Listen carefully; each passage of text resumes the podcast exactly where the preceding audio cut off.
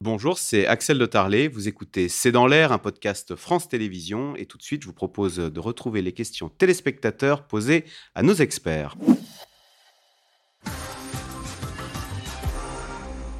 un Français qui roule en diesel sera-t-il bientôt euh, un Français qui roule en diesel Oui, sera-t-il bientôt interdit dans toutes les métropoles? C'est vrai qu'on fait la chasse aux voitures euh, diesel avec les fameuses ZFE, e. les zones à faible émission. Alors effectivement, ça va arriver petit à petit euh, dès 2024, je crois. il y a un calendrier. il y a un calendrier selon les villes, selon les zones urbaines. C'est fait exprès d'ailleurs pour pas qu'il y ait de pour, pour que ce, et pas de coagulation, de coagulation des, colères. Voilà, dans chaque ville, c'est le calendrier différent. C'est assez politique, mais effectivement, c'est un changement euh, assez fort. Alors la part du diesel dans les ventes de voitures neuves a considérablement baissé. Quand on pense que la France était le, royaume du diesel il y a quelques années, les trois quarts. Là, on est, on a, ça c'est quasiment un écroulement. Mais évidemment, il reste tout le parc des voitures, des voitures d'ailleurs qui sont, euh, parce qu'on on vend des voitures neuves, mais on en vend beaucoup moins qu'il y a quelques années, et donc le parc vieillit quand même.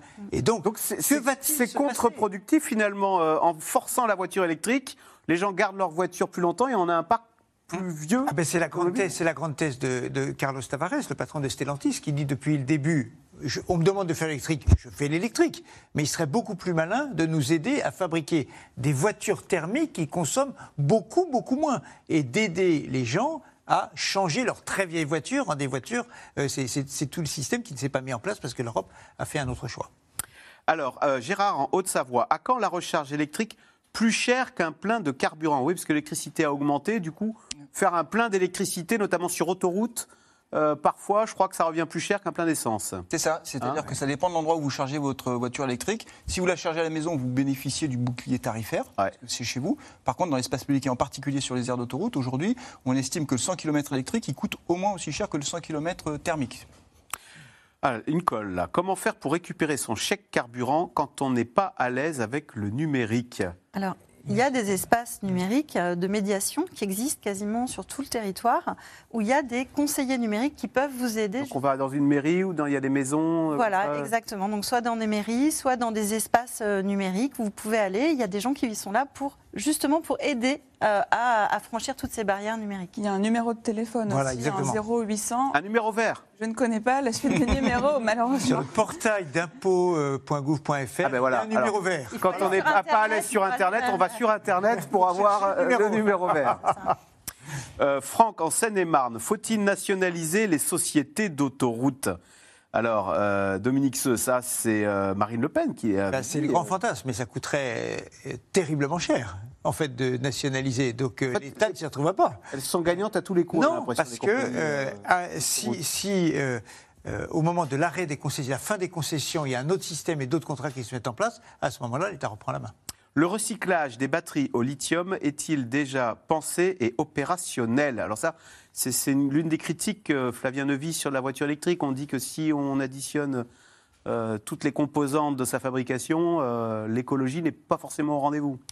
Non, ça c'est sûr que sur le cycle total de la voiture électrique, on ne peut pas dire que c'est une voiture propre, parce qu'effectivement, il faut fabriquer des batteries, beaucoup de, beaucoup de nickel, de cobalt, il faut aller chercher tout ça, euh, et donc c'est polluant. Et puis effectivement, après, il y a la, fin du cycle de vie de la voiture 100% euh, électrique avec la question des batteries. Mais les batteries, elles peuvent être réutilisées. D'abord, elles durent assez longtemps, c'est le retour d'expérience que l'on a maintenant, puisqu'on a quelques années d'expérience derrière nous. On voit qu'elles durent quand même, elles marchent plutôt bien et assez longtemps. Et après, ces batteries. Elles, tombent peu en panne Non, elles tombent, elles tombent peu en panne et elles peuvent être réutilisées par la suite ah. pour euh, notamment faire du stockage d'électricité, par exemple. Après, l'ADEME dit que ça dépend aussi du poids de la voiture. C'est-à-dire que si c'est des voitures qui sont de petits poids, le bilan énergétique est quand même pas trop mal.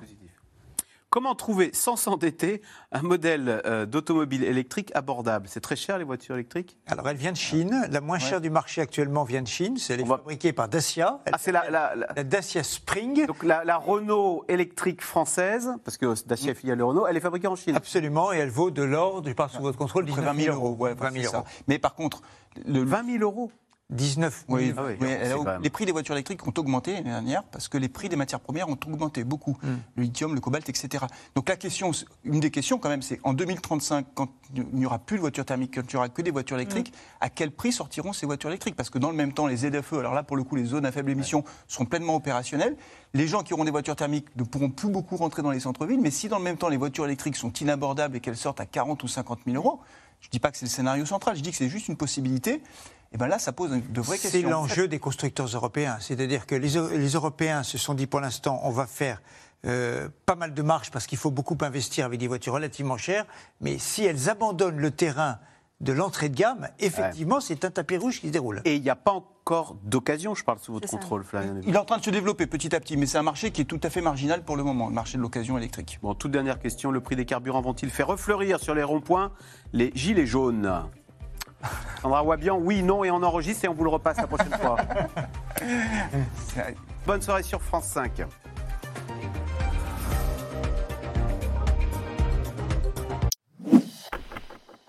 Merci d'avoir écouté C'est dans l'air. Comme vous le savez, vous pouvez désormais écouter l'intégrale, mais aussi l'invité ou vos questions à nos experts. Tous ces podcasts sont disponibles gratuitement sur toutes les plateformes de streaming audio. Et pour le replay vidéo, c'est sur France.tv, bien évidemment. À bientôt.